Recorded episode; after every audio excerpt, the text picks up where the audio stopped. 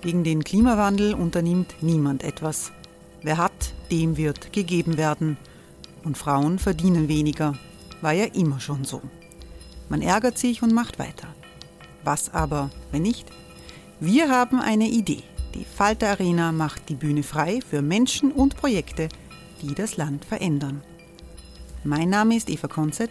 Ich leite das Politikressort im Falter. Und am Sonntag, den 26. Mai, veranstalten wir im Wiener Stadtsaal die nächste Falter Arena. Mit dabei unter anderem der ehemalige Politiker und Neosänger Matthias Strolz, Theresa Imre von Markter, Sonja Jöchtel von Love Politics oder Kari Ochsner von Ochsner Wärmepumpen. Machen statt jammern. Wir schauen uns an, wie das funktionieren kann. Kommen auch Sie vorbei. Alle Informationen und Tickets finden Sie unter falter.at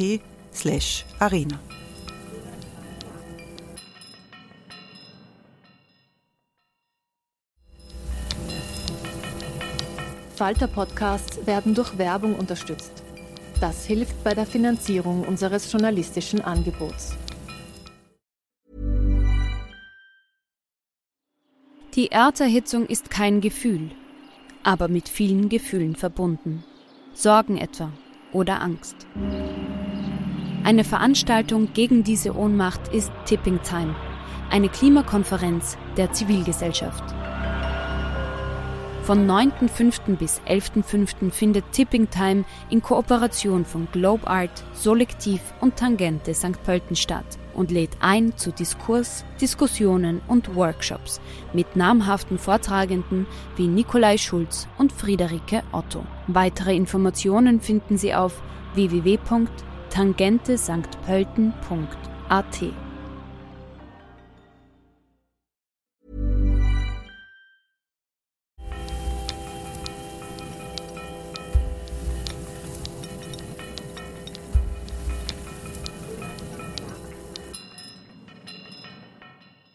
Sehr herzlich willkommen im Falterradio. Wir präsentieren und diskutieren in dieser Sendung die Bergpredigt des Jesus von Nazareth.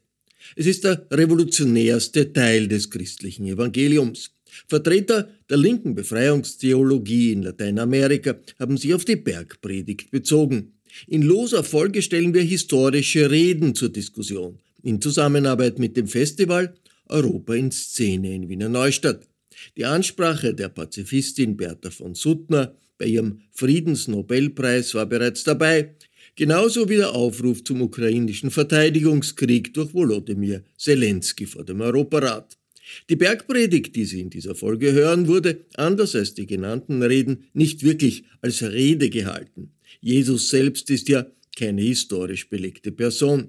Die Bergpredigt findet sich im Matthäusevangelium, das etwa 80 bis 90 Jahre nach dem Beginn unserer Zeitrechnung verfasst wurde.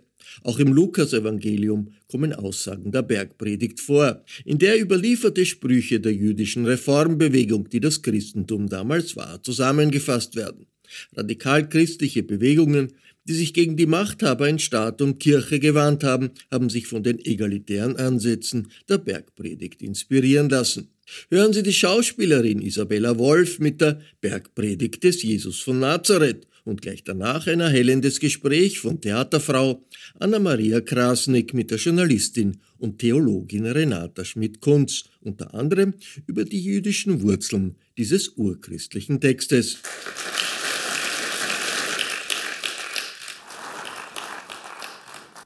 Als Jesus die vielen Menschen sah, stieg er auf einen Berg er setzte sich, seine Jünger traten zu ihm, dann begann er zu reden und lehrte sie.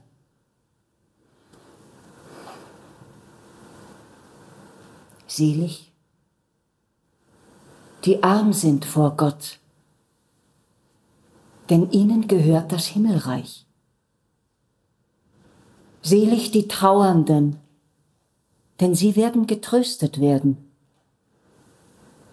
Selig, die keine Gewalt anwenden, denn sie werden das Land erben. Selig, die hungern und dürsten nach Gerechtigkeit, denn sie werden satt werden. Selig, die Barmherzigen, denn sie werden Erbarmen finden. Selig, die reinen Herzens sind, denn sie werden Gott schauen. Selig, die in seinem Namen Frieden stiften, denn sie werden Söhne Gottes genannt. Selig, die um der Gerechtigkeit willen verfolgt werden, denn ihnen gehört das Himmelreich. Selig seid ihr, wenn ihr um meinetwillen verfolgt, beschimpft und auf alle möglichen Weisen verleumdet werdet. Freut euch und jubelt, denn euer Lohn im Himmel wird groß sein, denn so wurden vor euch schon die Propheten verfolgt. Ihr seid das Salz der Erde. Wenn aber das Salz seinen Geschmack verliert, womit kann man es wieder salzig machen? Es taugt zu nichts mehr. Es wird weggeworfen und von den Leuten zertreten. Ihr seid das Licht der Welt. Eine Stadt, die auf dem Berg liegt, kann nicht verborgen werden. Man zündet auch nicht ein Licht an und stülpt ein Gefäß drüber, sondern ja, man stellt es auf den Leuchter, damit es allen Leuten im Haus leuchtet. So soll euer Licht vor den Menschen leuchten, damit sie eure guten Werke sehen und euren Vater im Himmel preisen. Denkt nicht, ich sei gekommen, um das Gesetz und die Propheten aufzuheben. Ich bin nicht gekommen, um aufzuheben, sondern um zu erfüllen. Amen, das sage ich euch. Bis Himmel und Erde vergehen, wird auch nicht der kleinste Buchstabe des Gesetzes vergehen, bevor nicht alles geschehen ist. Wer auch nur eines von den kleinsten Geboten aufhebt und die Menschen entsprechend lehrt, der wird im Himmelreich der Kleinste sein. Wer sie aber hält und halten lehrt, der wird groß sein im Himmelreich. Darum sage ich euch, wenn eure Gerechtigkeit nicht weit größer ist als die der Schriftgelehrten und Pharisäer, so werdet ihr nicht in das Himmelreich kommen. Ihr habt gehört, dass zu den Alten gesagt worden ist, du sollst nicht töten. Und wer jemand tötet, soll dem Gericht verfallen sein. Ich aber sage euch, jeder, der seinem Bruder auch nur zürnt, soll dem Gericht verfallen sein. Und wer zu seinem Bruder sagt, du Dummkopf, soll dem Spruch des Hohen Rates verfallen sein. Wenn aber jemand sagt, du gottloser Narr, soll er dem Feuer der Hölle verfallen sein. Wenn du deine Opfergabe zum Altar bringst und dir dabei einfällt, dass dein Bruder etwas gegen dich hat, dann lass die Gabe vor dem Altar liegen. Geh und versöhne dich zuerst mit deinem Bruder, dann komm und opfere deine Gabe.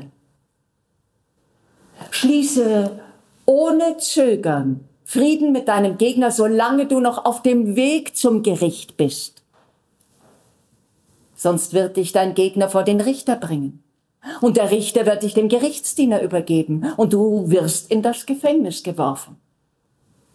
Amen, das sage ich dir. Du kommst von dort nicht heraus, bevor du nicht den letzten Pfennig bezahlt hast. Ihr habt gehört, dass gesagt worden ist, du sollst nicht Ehe brechen. Ich aber sage euch, jeder, der eine Frau auch nur lüstern ansieht, hat in seinem Herzen bereits Ehebruch mit ihr begangen wenn dich dein rechtes Auge zum Bösen verführt, dann reiß es aus und wirf es weg. Denn es ist besser für dich, dass eines deiner Glieder verloren geht, als dass dein ganzer Körper in die Hölle geworfen wird. Wenn dich deine rechte Hand zum Bösen verführt, dann hau sie ab und wirf sie weg. Denn es ist besser für dich, dass eines deiner Glieder verloren geht, als dass dein ganzer Körper in die Hölle kommt. Ihr habt gehört, dass zu den Alten gesagt worden ist, du sollst keinen Meineid schwören und du sollst halten, was du dem Herrn geschworen hast. Ich aber sage euch, schwört überhaupt nicht. ja, schwört überhaupt nicht. Weder beim Himmel, denn er ist Gottes Thron, noch bei der Erde, denn sie ist der Schemel für seine Füße. Auch nicht bei Jerusalem, denn sie ist die Stadt des großen Königs. Auch bei deinem eigenen Haupt sollst du nicht schwören, denn äh, kannst du ein einziges Haar weiß oder schwarz machen?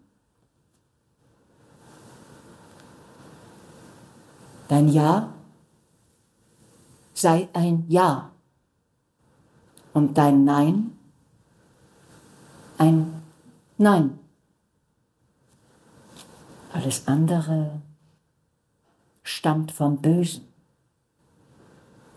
Ihr habt gehört, dass gesagt worden ist, Auge für Auge und Zahn für Zahn. Ich aber sage euch,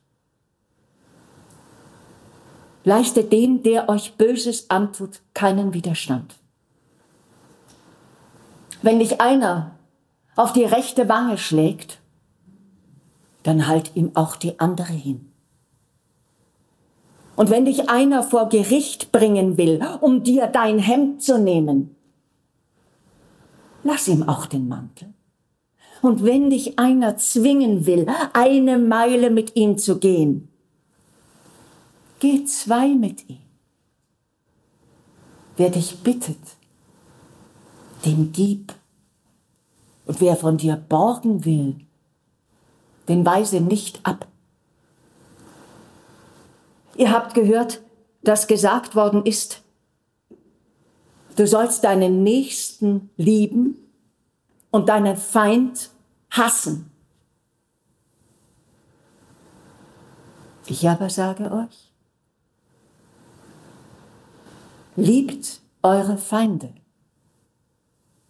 und betet für die, die euch verfolgen, damit ihr Söhne eures Vaters im Himmel werdet.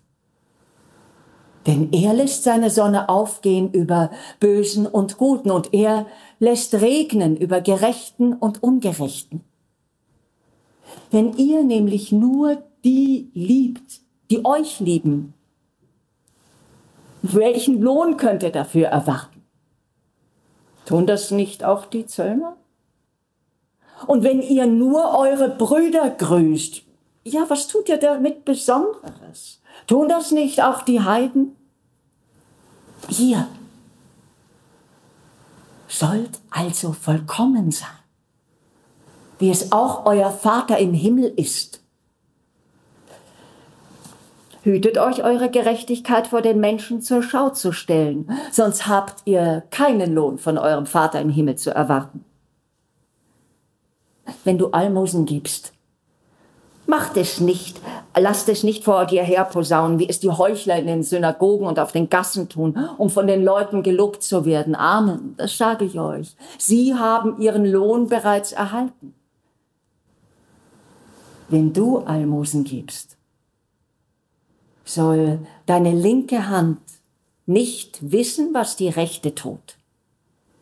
Dein Almosen soll verborgen bleiben und dein Vater, der auch das Verborgene sieht, wird es dir vergelten. Wenn ihr betet, macht es nicht wie die Heuchler. Sie stellen sich gerne in die Synagoge und an die Straßenecken, damit sie von den Leuten gesehen werden. Amen, das sage ich euch. Sie haben ihren Lohn bereits erhalten. Du aber geh in deine Kammer, wenn du betest, und schließe die Türe zu. Dann bete zu deinem Vater, der im Verborgenen ist. Und dein Vater, der auch das Verborgene sieht, wird es dir vergelten. Wenn ihr betet, sollt ihr nicht plappern wie die Heiden, die meinen, sie müssen viele Worte machen, um erhört zu werden. Euer Vater weiß, was ihr braucht, noch ehe ihr ihn bittet. So sollt ihr beten.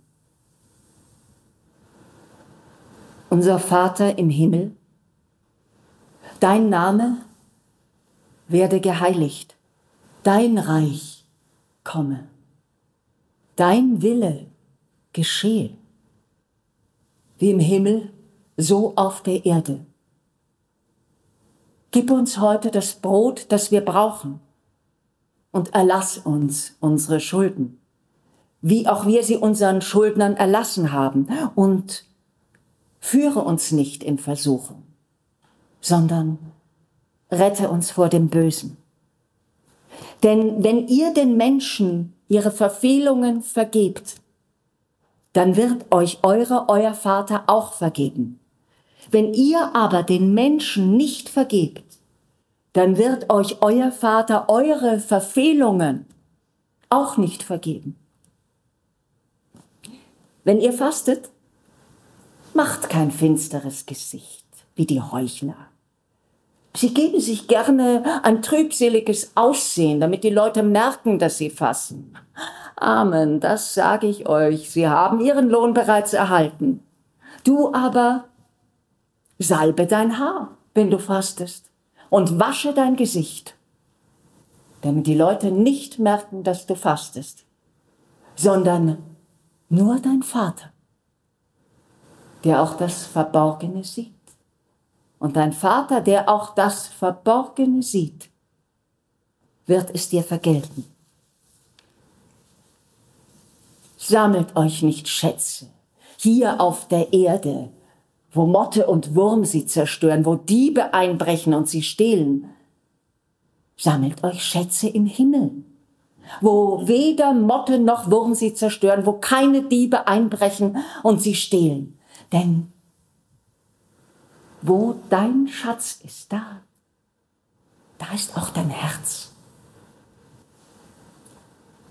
Das Auge gibt dem Körper Licht. Wenn dein Auge gesund ist, wird dein ganzer Körper hell sein. Wenn dein Auge aber krank ist, dann wird dein ganzer Körper finster sein.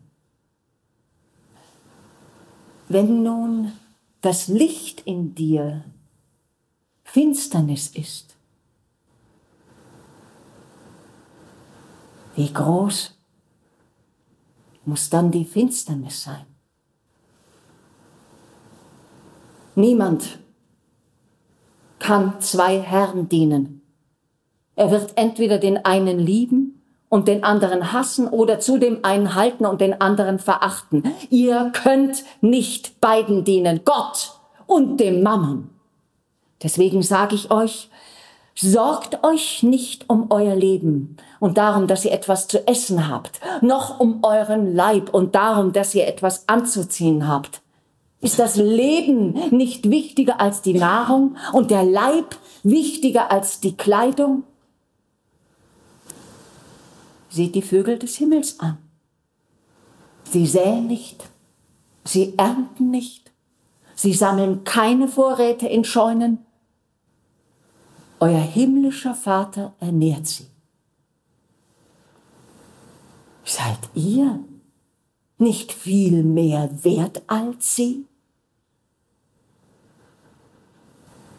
Wer von euch kann mit all seiner Sorge, sein Leben auch nur eine kleine Zeitspanne verlängern. Und was sorgt ihr euch um eure Kleidung? Lernt von den Lilien, die auf dem Feld wachsen. Sie arbeiten nicht und sie spinnen nicht.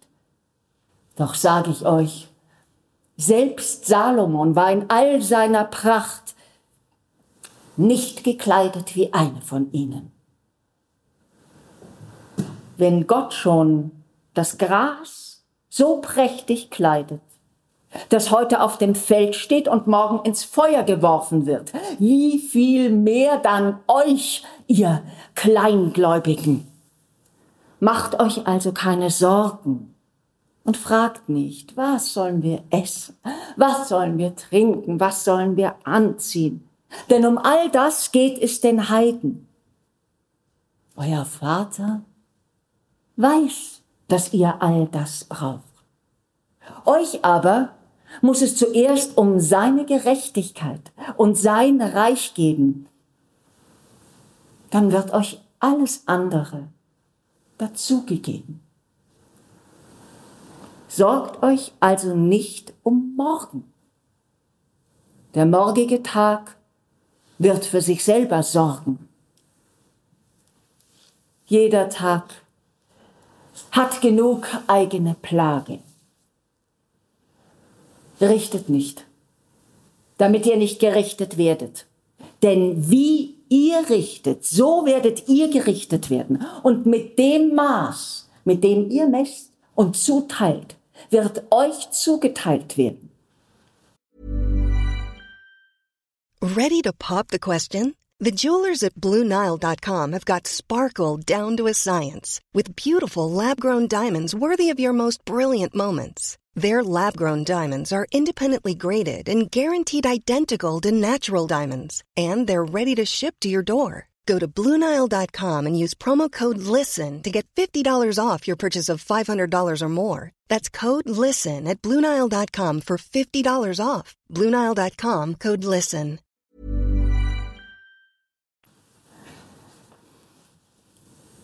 Warum siehst du den Splitter im Auge deines Bruders? Aber den Balken in deinem Auge bemerkst du nicht? Wie kannst du zu deinem Bruder sagen, lass mich den Splitter aus deinem Auge herausziehen? Und dabei steckt in deinem Auge ein Balken? Du Heuchler. Zieh zuerst den Balken aus deinem Auge, dann kannst du versuchen, den Splitter aus dem Auge deines Bruders herauszuziehen.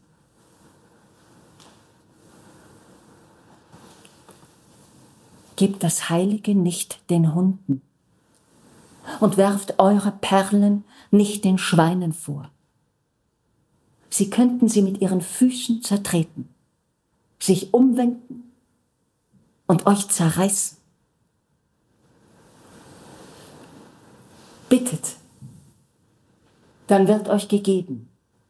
Sucht, dann werdet ihr finden. Klopft an, dann wird euch geöffnet. Denn wer bittet, der empfängt. Wer sucht, der findet. Und wer anklopft, dem wird geöffnet. Oder ist einer unter euch, der seinem Sohn einen Stein gibt, wenn er um Brot bittet? Oder eine Schlange, wenn er um einen Fisch bittet? Wenn nun schon ihr, die ihr böse seid, euren Kindern gebt, was gut ist, wie viel mehr wird dann euer Vater im Himmel denen Gutes geben, die ihn bitten? Alles, was ihr also von anderen erwartet, das tut auch ihnen. Darin besteht das Gesetz und die Propheten. Geht durch das enge Tor. Denn das Tor ist weit, das ins Verderben führt, und der Weg dahin ist breit, und viele gehen auf ihn.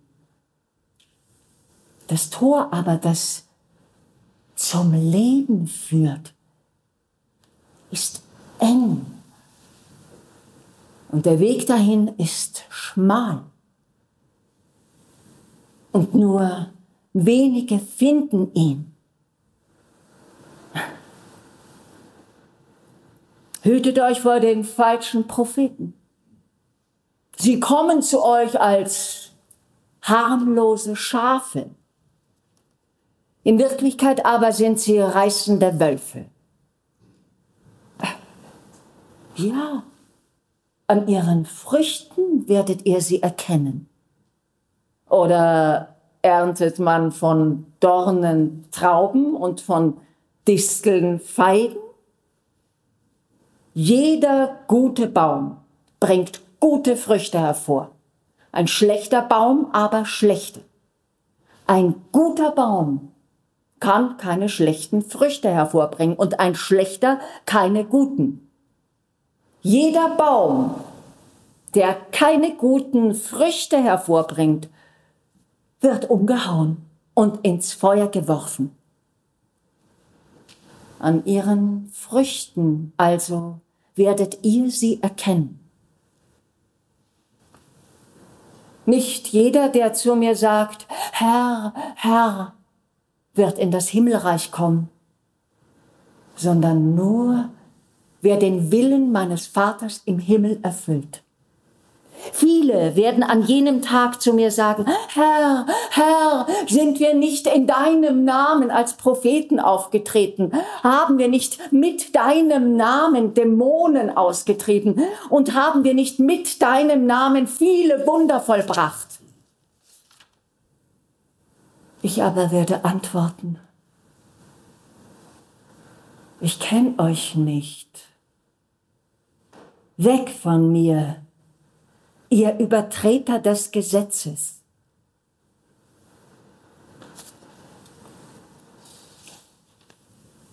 Wer diese, meine Worte hört und danach handelt, ist wie ein kluger Mann, der sein Haus auf Fels baut als nun ein Wolkenbruch kam und die Wassermassen heranfluteten, als die Stürme tobten und an dem Haus rüttelten, da stürzte es nicht ein, denn es war auf Fels gebaut. Wer diese meine Worte hört und nicht danach handelt, ist wie ein unvernünftiger Mann, der sein Haus auf Sand baut. Als nun ein Wolkenbruch kam und die Wassermassen heranfluteten, als die Stürme tobten und an dem Haus rüttelten, da stürzte es ein und war völlig zerstört.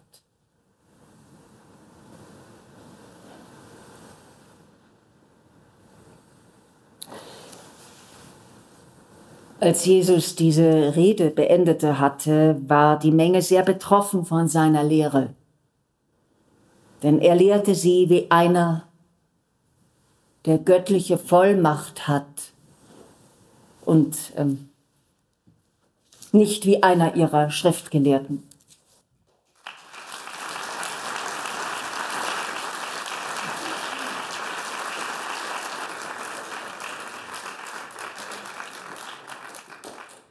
Die Rede ist, ist eine ziemliche Zumutung. Ähm, also ein, ein, ein, ich, ich finde jetzt als, als Wortmensch, als Theatermensch ein unglaublich schöner Text, aber ein unglaublich radikaler Text und einer, der Dinge verlangt, wo man sagt, oh mein Gott, wie, wie, wie gab es jemals die Idee, dass man auch nur in die Nähe davon kommen kann und will man das auch überhaupt? Ähm, das heißt, meine erste Frage wäre, ähm, wie, wie, wie geht man als heutiger, als heutige mit dieser, mit diesem radikalen Anspruch des Textes um? Und was macht ihn so bedingungslos? Und gleich um eine dritte Frage zu stellen. Wenn einer unterwegs verloren geht, werde ich diese wieder zuspielen. Ich kann mich, werde dich, ich, sie interessieren mich so, dass ich darauf kommen werde. Ja. Ähm, und nach allem, was man weiß, wurde die, nennen wir so, die Radikalität dieser, dieses Anspruchs unter den Zeitgenossen auch so empfunden. Matthäus sagt ja, ja, sie waren sehr erstaunt und haben irgendwie gewusst, das ist jetzt kein normaler Prediger sozusagen.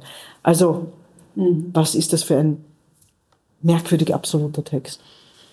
Ich habe mir ein bisschen was vorbereitet, einfach weil es nicht ganz so leicht zu beantworten ist. Also wenn, äh, wenn wir auf den Text jetzt ähm, als Leute, die heute leben und Zeitung schauen und Fernsehen schauen und Bücher lesen und ähm, äh, durchaus mit Wort auch umgehen können, dann ist es in der Tat, so wie du sagst, ein radikaler Text. Ähm, man fragt sich, wo nimmt der denn eigentlich diese die, diese Gewissheit her? Wer ist er denn, dass er diesen Anspruch stellen kann, den Leuten das zu sagen? Und das wird ja am Ende auch beantwortet. Äh, ich schaue auf diesen Text als Theologin erst einmal mit dem Werkzeug der Exegese. Exegese ist also die Auslegung der Texte äh, oder wie man im Theologiestudium immer gesagt hat, was wollen uns diese Worte sagen? Oder vielmehr, wie sind die entstanden? Und das ist ein ganz eindeutiger Text von seiner literarischen, ähm, von seiner literarischen Form und seinen Inhalten her ist es ein Text, der ganz in der Torah-Auslegungstradition steht. Es ist ein Text von einem Rabbiner, der seinen Schülern, das ist bis heute so Judentum, sagt und immer wieder sagt, und das ist diese schöne Gegenüberstellung. Ihr habt gehört das, aber ich sage euch. Also die Weiterführung und die Auslegung von äh, Gesetzen. Das ist ein Text, der gesagt, wenn ihr als Menschen die Gesetze, die Gott euch gegeben hat, im Dekalog zum Beispiel, in den zehn Geboten, aber auch in anderen Texten des, Alten, des sogenannten Alten Testaments, wenn ihr euch daran nicht haltet, dann werdet ihr kein gutes Leben haben. Denn in Verbindung mit Gott zu stehen heißt, ein gutes Leben zu haben. Und was ist das gute Leben? Das wird auch definiert. Das gute Leben ist ein Leben in Gemeinschaft. Das gute Leben ist ein Leben der Gerechtigkeit. Das gute Leben ist ein Leben der Demut. Äh, macht euch nicht wichtig, blast euch nicht auf. Äh, das gute Leben ist ein Leben der Aufrichtigkeit. Mhm. Und Aufrichtigkeit heißt, äh, sagt ja und meint ja und sagt Nein und meint Nein. Also im Grunde ist es wie alle Gesetzestexte in der Bibel äh, Neuen und Alten Testamentes oder auch Torah und Neues Testament, ist es, ist es ein Text, der deutlich macht, ohne Regeln können wir als Menschen auf diesem Planeten nicht in Frieden leben, nicht gut leben. Und es gibt die Passage, wo äh, in, der, in der Bergpredigt äh, diese Figur, Jesus von Nazareth, äh, dann sagt, und der, der euch vom Gesetz abbringt, ja, der wird nicht in, in, äh, im Himmel äh, aufgehoben sein. Und mir ist es ein bisschen so gegangen, wenn ich ganz schnell nochmal eine heutige Dimension einbringen darf, als dieser Neoliberalismus Anfang der 90er Jahre über uns herfiel, wo auf einmal jeder gehört hat, du kannst machen, was du willst und das ist doch dein gutes Recht und hol dir, was du brauchst mhm. und alle Regeln werden außer Kraft gesetzt und wir gehen jetzt auch bei Rot über die Ampel da habe ich mir angewöhnt, nie bei Rot über die Ampel zu gehen, weil ich einfach denke, dass wenn wir uns nicht, und das ist wahrscheinlich, also ich bin ja nicht nur evangelische Theologin, ich bin ja auch noch Pfarrerstochter. Und äh, wenn, und das ist natürlich was, womit ich aufgewachsen bin. Also das ist mir jetzt mit dem Text zum Beispiel auch, ich habe mir gedacht, wie tief ist dieser Text in mir drin? Wie oft habe ich den gehört? Als Kind, zu Hause, im Gottesdienst. Es ist was ganz Vertrautes für mhm. mich, ja. Und daher finde ich ihn auch gar nicht so radikal, wie du jetzt sagst, mhm. sondern er, er macht halt sehr deutlich, ohne Gesetze, und da muss ich jetzt noch was dazulegen, und zwar ähm, ohne Gesetze könnt ihr nicht gut leben. Dann sagen wir vielleicht, was ist das denn für eine Enge? Wieso, was soll das jetzt, so viele Gesetze? Ähm, und was dieser Text aber macht, und das macht nochmal diese Gegenüberstellung, also die, die Alten haben euch gesagt, aber ich sage euch, ist, dass es ähm, einfach historisch gesehen, religionsgeschichtlich gesehen ein Text ist, der ein weiterer Schritt, ein humanerer Schritt mhm. ist, äh, zum Beispiel in der Rechtsgebung. Ja? Äh, wir haben gehört, Auge um Auge, Zahn um Zahn. Übrigens habt ihr die Einheitsübersetzung genommen mhm. und ich kenne den Text natürlich in der Lutherfassung. Mhm. Und äh, also nicht Auge für Auge, sondern Auge um mhm. Auge, sagt Luther, Auge um Auge, Zahn um Zahn. Das war zu der Zeit, dass dieser Text entstanden ist. Ähm, sozusagen justizrevolutionär. Mhm. Und in dieser Zeit, ähm, in der die, das Christentum entstanden ist, äh, als eine innerjüdische Reformbewegung. als nichts anderes. Die hatten noch keinen Papst im Sinn Mhm. ähm, und auch keinen Martin Luther Und auch kein Pandulfo. und auch kein Pandulfo. Äh, in dieser Zeit war das, was Jesus sagte, ich aber sage euch, der Fortschritt in der Rechtsprechung auch. Also es gibt diese schöne Geschichte, wo Jesus durch, de, äh, durch das ähm, Getreidefeld, äh, diese Geschichte von der Mann, der durch das Getreidefeld geht und, den, äh, und dann kommen zwei ähm, Schüler zu Jesus und sagen, ja, darf der dann am Schabbes, am Schabbat, darf der denn da Ehren abreißen? Und dann sagt Jesus, äh, das Gesetz ist für den Menschen da und nicht der Mensch für das Gesetz. Das heißt, das, was immer in unserem Leben die oberste Priorität hat, ist das Leben. Aber ohne die Gesetze, die das regeln, dieses Leben, und die äh, durch diese Regeln und Gesetze alle mit einschließen, alle, das gilt für alle. Das war ja auch für uns jetzt, also sagen wir, äh, nicht nur, dass sich Kant daher seinen äh, moralischen Relativ ganz eindeutig. Ja. Imperativ geholt hat, der war ja auch sehr evangelisch, äh, sondern auch, dass, ähm, dass wir das ja auch in unserem Jahrhundert als äh, unglaublichen Fortschritt, gerade als Frauen, Anna-Maria, empfunden haben, dass jeder gleich, gleich gerichtet wird oder eben äh, ja, gerichtet, also vor dem, vor dem Recht steht. Äh, und manchmal hat man das Gefühl, unsere Zeiten ändern sich und Menschen, die Geld haben, können sich irgendwie ihr Leben leichter machen und Menschen, die kein Geld haben, können sich nicht einmal Recht verschaffen. Auch das übrigens eine Folge dieses Neoliberalismus, der alle Regeln außer Kraft setzt. Ja? Das wäre mal meine erste Antwort. Und deswegen sage ich, er ist für mich nicht radikal, dieser Text. Jetzt kann man dann noch im Detail schauen, was sagt er denn überhaupt? Und er steht also ganz, ganz klar in dieser, in der Tradition der Weisheitsliteratur, der Propheten und eben der rabbinischen Auslegung.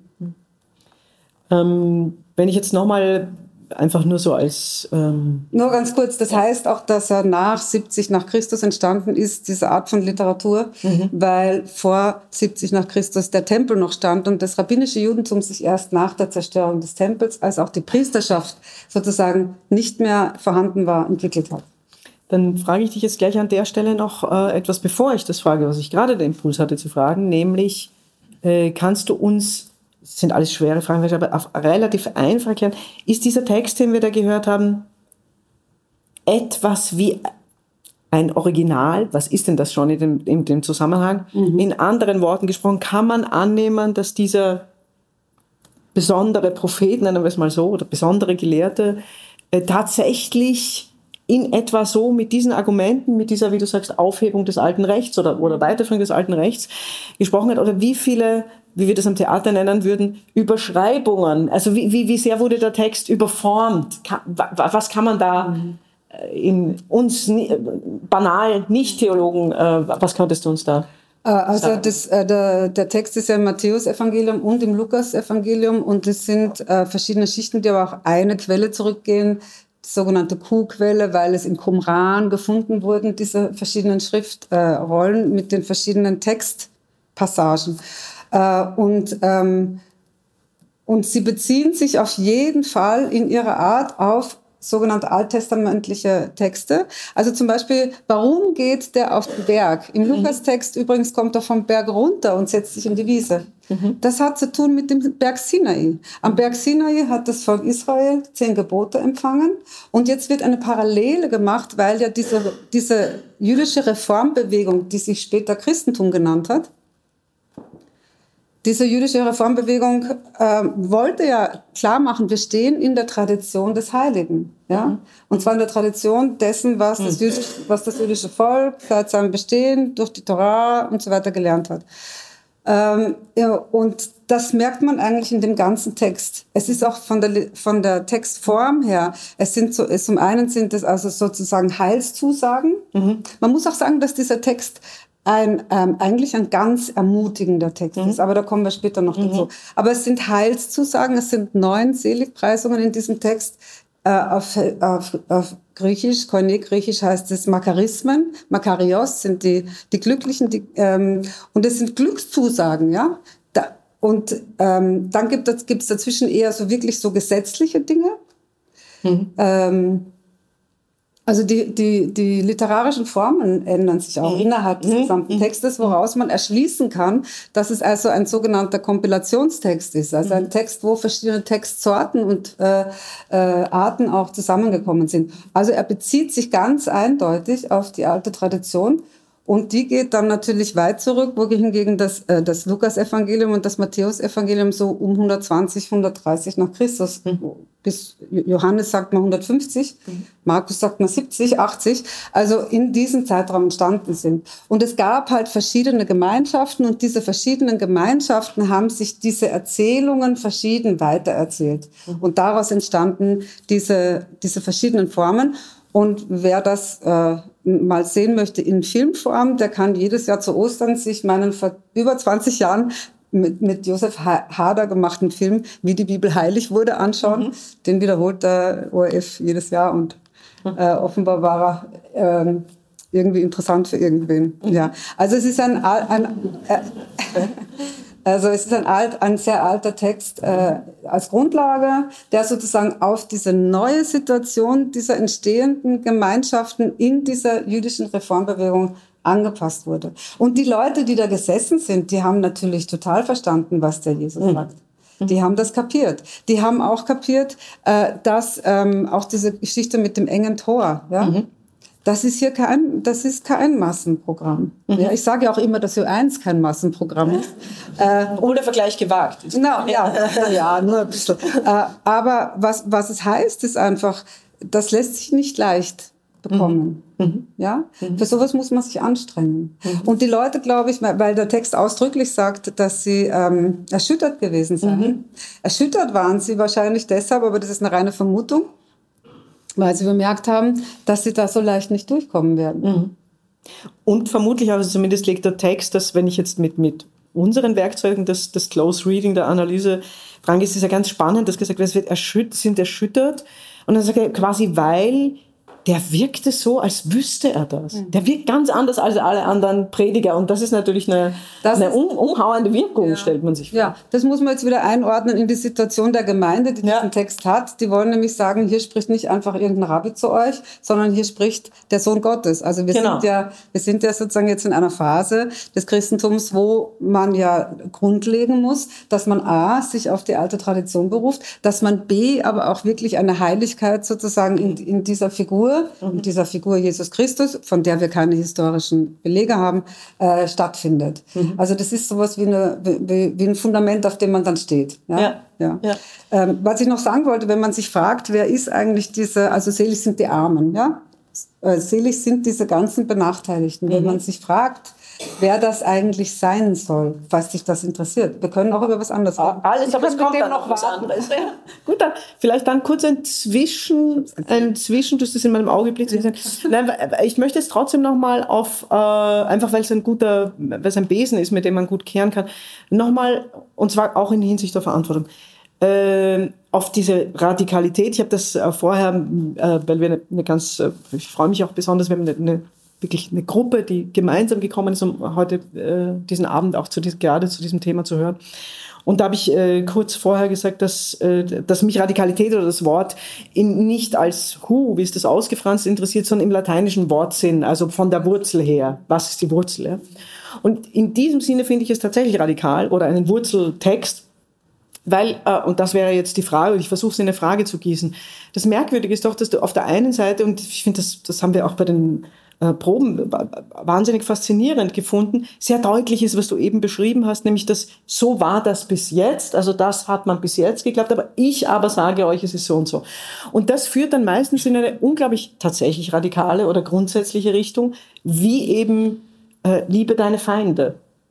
Also ich meine, wenn man das jetzt auch in, in den aktuellen Konflikten, die uns umgeben, mal wirklich zulässt, den Gedanken, ähm, ja, äh, äh, oder äh, halte die andere Backe hin oder äh, mhm. tu das Auge weg. Also das heißt, es gibt auf der einen Seite gibt es unglaublich hat man den Eindruck, wenn man so in, man ist so in einem kalt-warm-Bad in dem Text, weil auf der einen Seite gibt es so großartige, nicht nur aus der damaligen Zeit, sondern auch heute empfindet man das noch als Innovationen. Also wenn er zum Beispiel sagt, wenn du mit deinem Bruder in, im Streit zum Gericht gehst, lass doch einfach stecken, unterhalte dich mit dem, vielleicht musst du gar nicht zu Gericht und niemand muss klar. Das ist hinreißend. Also da denkt man, jetzt, sofort, heute kann man das, das anwenden. Ja. ja. Sofort wäre das doch wirklich genau in der Verantwortung jedes Einzelnen, das keinem Gericht auszulagern. So.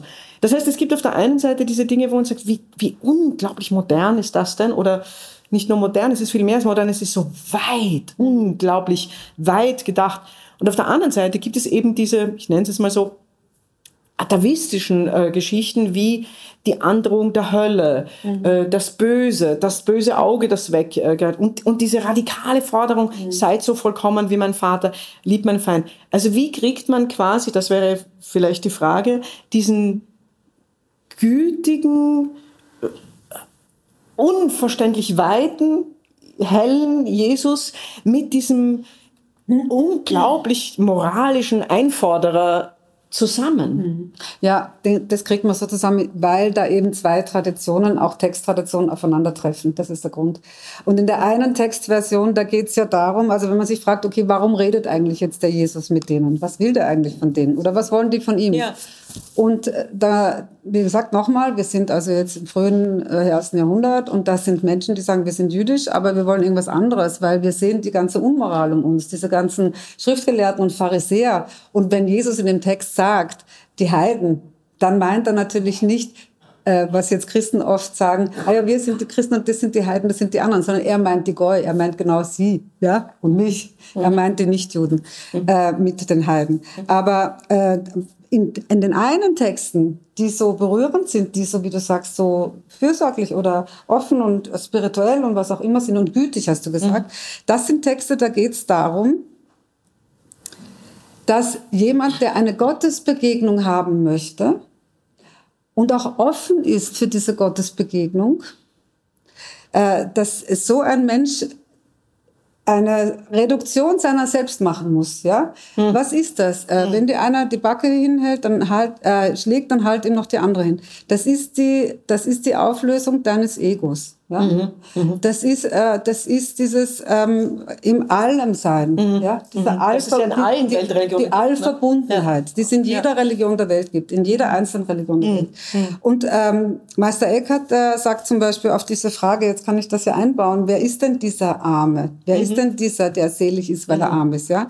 Und Meister Eckhart sagt dann, das ist ein, das ist ein armer Mensch, also jener ist ein armer Mensch, äh, in unserem Deutsch, der nichts will, der nichts weiß, und nichts hat. Und jetzt erinnern wir uns alle ähm, an, ich weiß, dass ich nichts weiß. Das heißt ja nicht, dass ich dämlich bin, sondern ganz im Gegenteil. Das heißt, dass ich weiß, dass alles, was mich umgibt, sich schon aufgelöst hat. Und dass ich eigentlich als Mensch ähm, und ich rede jetzt nicht als religiöse Person, die sie missionieren möchte. Ich rede nur von dem, was der Text möchte. Ja? Und der Text, diese Art von Text sind natürlich verbunden. Die gehen weit zurück in die indischen Religionen, in die mhm. ganz frühen Religionen. Das sind also in dem Sinn äh, auch alte Traditionen, und zwar alte ähm, spirituelle Traditionen. Mhm. Und die anderen Texte wiederum, die dann so streng sind, das sind wieder diese äh, Gesetzestexte, die eben äh, zeigen sollen, wir stehen in der alten Tradition. Und diese zwei Schichten kommen zusammen. Das heißt, ich muss mich jetzt als Lesende, und das ist halt auch sehr evangelisch, mhm. also so den Text genau anzuschauen, was hat denn der für einen Sitz im Leben, warum ist denn der so entstanden, äh, an wen hat sich der eigentlich gerichtet, in welcher Situation war diese Kirchengemeinschaft oder diese Gemeinschaft und dann ergibt sich diese Analyse des Textes. Mhm. Und ähm, wenn du mich allgemeiner fragen würdest, ist das heute noch so in Religionen oder äh, gehören diese zwei Seiten von Religionen zusammen? Dann sage ich ja, mhm. weil sie zusammengehören als auch Dinge, die sich gegenseitig in Balance halten müssen. Mhm. Ohne Gesetz sind wir orientierungslos. Nur Gesetz macht eng und herrisch und äh, führt auch zu Unterwerfung und äh, Unfreiheit. Mhm. Nur Spiritualität ähm, macht uns bodenlos. Ähm, keine Spiritualität macht uns herzlos. Und äh, daher ist das so ein toller Text, weil er uns auf vielerlei Ebenen einfach unheimlich viele Inspirationen gibt, mhm. über uns selbst nachzudenken. Mhm. Wo wir eigentlich hingehören, was wir eigentlich tun. Und ich würde auch sagen, dass ich dich jetzt noch was fragen lasse, weil ich denke, dass du jetzt das fragen wirst, was ich jetzt gesagt hätte. Also das ist eine fast schon an diesen Vollkommenheitsanspruch anknüpfende Idee, die ich wahrscheinlich nicht erfüllen werden können. Ähm, ich denke nämlich gerade drüber nach, äh, oder meine Frage wäre, ich glaube nicht, dass du die absiehst, ähm, aber wer weiß. Meine Frage wäre, kann man, gibt es eine Möglichkeit, diese, diese Figur, die ja in ihrer Radikalität so liebenswert ist, finde ich, also ich rede jetzt auch von dem, was wir gesehen haben, also mir geht es so, und auch so radikal in ihrer Liebe, also radikal in ihrer Liebenswürdigkeit und liebenswürdig in ihrer Radikalität. Also es gibt beides. Selbst wenn ich die Textexegese oder die protestantische Herkunft nicht habe, ich als halb Jüdin, halb Katholikin, sowas gibt's. Ähm, beides natürlich, äh, wie der Herr Karl sagen würde, so ein bisschen, wie es halt bei uns so ist, ähm, ohne mich mit ihm um Gottes Willen vergleichen zu wollen. Aber äh, die, die, diese, diese, diese Figur, dieser, dieser gütige oder offene der Text ist ja auch wahnsinnig klug. Also es gibt ja wirklich, also über das Licht und die Finsternis und die Verborgenheit, das ist ja unfassbar klug. Also da spürt man schon, dass da, wie, du, wie du beschreibst, unglaubliche, äh, äh, unglaubliches Wissen, Jahrtausende, Jahrhunderte altes Wissen äh, eingeflossen ist. Aber die, so eine Figur würde doch heute, und das ist jetzt noch nicht, aber könnte die elegante Überleitung sogar auch zum zweiten Teil sein, aber die wäre doch heute ich sage jetzt einmal von Nöten. Ja? Also wie könnte man aber eine solche Figur, die auf der einen Seite so aufmacht oder uns eben sagt, was du sagst, wenn ihr, wenn ihr das nicht habt, dann seid ihr herzlos, die auf der anderen Seite aber erstaunlich rigide ist. Denk, das ist eine persönliche Frage jetzt. Mhm. Denkst du, dass man diese Figur einem Publikum oder einem heutigen Bergpredigtpublikum oder einer oder heutigen Verantwortungsträgern oder einer heutigen mhm. Jugend schmackhaft machen könnte? Wie müsste man den erklären? Wer ist der für dich? Wenn du jetzt nur, wenn du hauptsächlich jetzt an diesen Jesus der Bergpredigt denkst. Also äh, ich schaue jetzt noch erstmal als Exegese und ich sage, das ist eine Figur, die wieder aus vielen Traditionen zusammengestellt wurde und das ist eine Figur, die wie auch in der Literatur äh, es ja immer wieder passiert, auch aus dem wirklichen Leben genommen ist. Also mhm. äh, die Figuren, die wir bei, weiß ich nicht, Dostoevsky lesen oder, oder auch bei anderen Autoren, das sind natürlich Erfahrungen, die Menschen mit Menschen gemacht haben. Und dann sind sie vielleicht so klug, so belesen, so sprachbegabt und so witzig und ich weiß nicht was noch alles, daraus einen neuen Teppich weben zu können. Mhm. Und äh, das äh, stellt auch diese Figur dar. Diese Figur ist eine Erfahrungs, ähm, ist das Produkt einer Erfahrung von Menschen, die sich mit essentiellen Fragen des Lebens beschäftigt haben. Was ist gerecht? Was ist ungerecht? Wie, wie, wie, wer, wie kann ich gut leben? Wie kann ich mit anderen gut leben?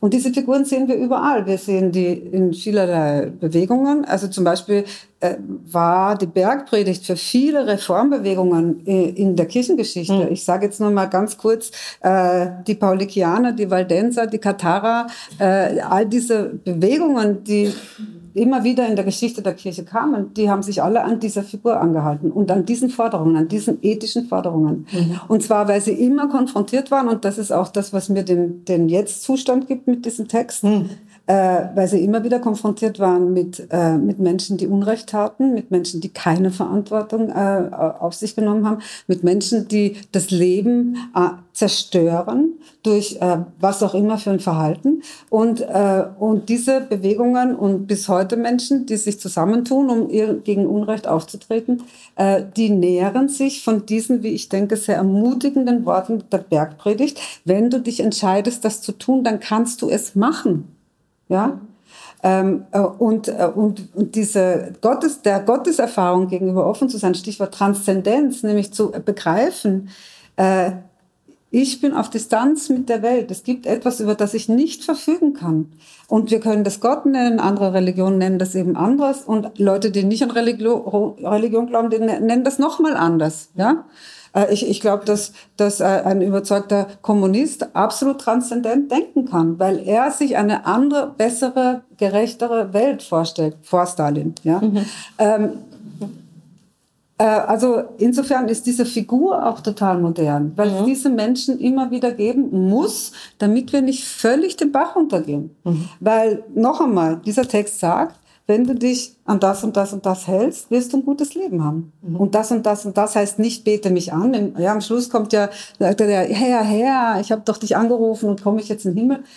Nee, es geht nicht um Frömmigkeit, um schlechte Frömmigkeit. Mhm. Es geht auch nicht um Unterwürfigkeit. Es geht darum, dass man eine Entscheidung trifft. Mhm. Möchte ich mich für das Leben entscheiden oder möchte ich mich für den Tod entscheiden? Und diese Entscheidung kann jeder Mensch an jedem Tag zu jeder Zeit treffen unter allen Umständen.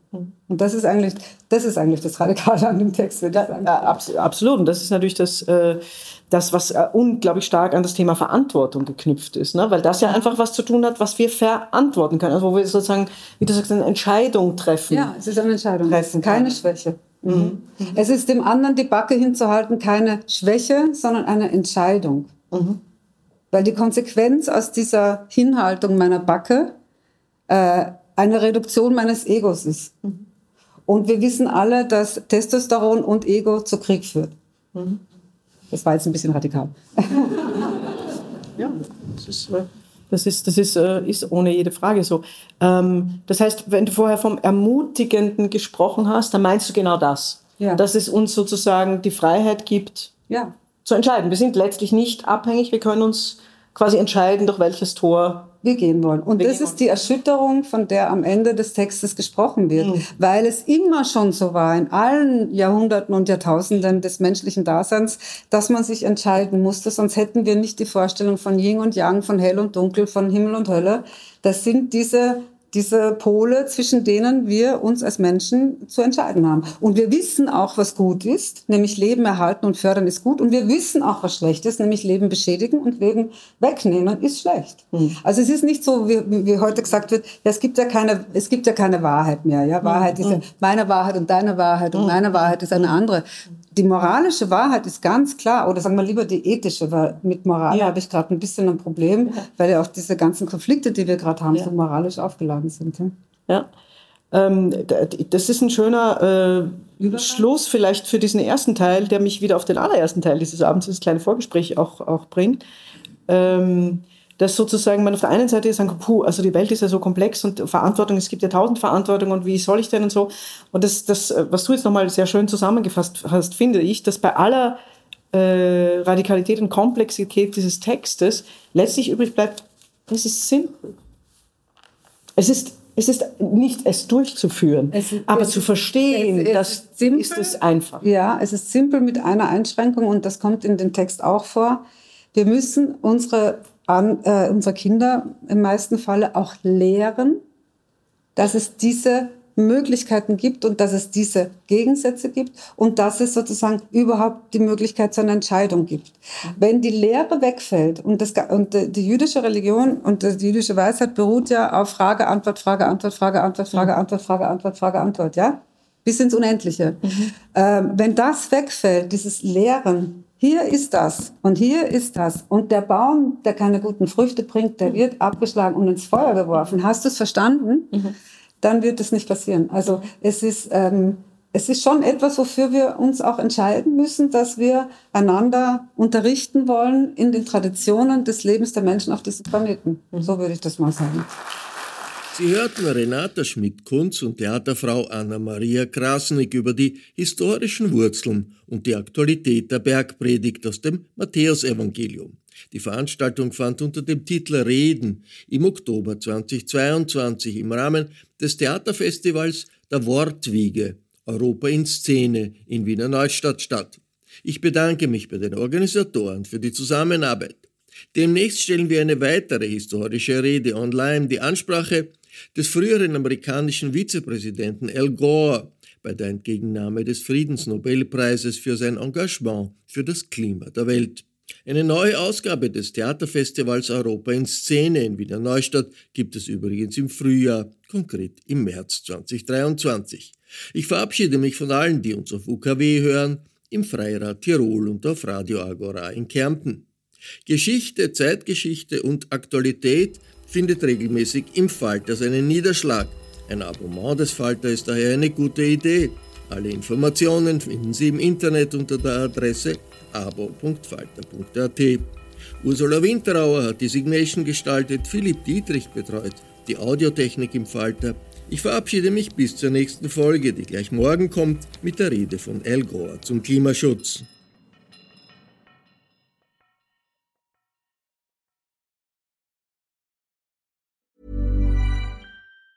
Hi, I'm Daniel, founder of Pretty Litter. Did you know cats tend to hide symptoms of sickness and pain? I learned this the hard way after losing my cat, Gingy. So I created Pretty Litter, a health monitoring litter that helps detect early signs of illness by changing colors, saving you money and potentially your cat's life. Pretty Litter is veterinarian developed, and it's the easiest way to keep tabs on your fur baby's health right at home. Go to prettylitter.com and use code ACAST for 20% off your first order and a free cat toy. Terms and conditions apply. See site for details. Flexibility is great. That's why there's yoga. Flexibility for your insurance coverage is great too. That's why there's United Healthcare Insurance Plans. Underwritten by Golden Rule Insurance Company, United Healthcare Insurance Plans offer flexible, budget friendly coverage for medical, vision, dental, and more. One of these plans may be right for you if you're, say, between jobs, coming off your parents' plan, turning a side hustle into a full hustle, or even missed open enrollment. Want more flexibility? Find out more about United Healthcare Insurance Plans at uh1.com.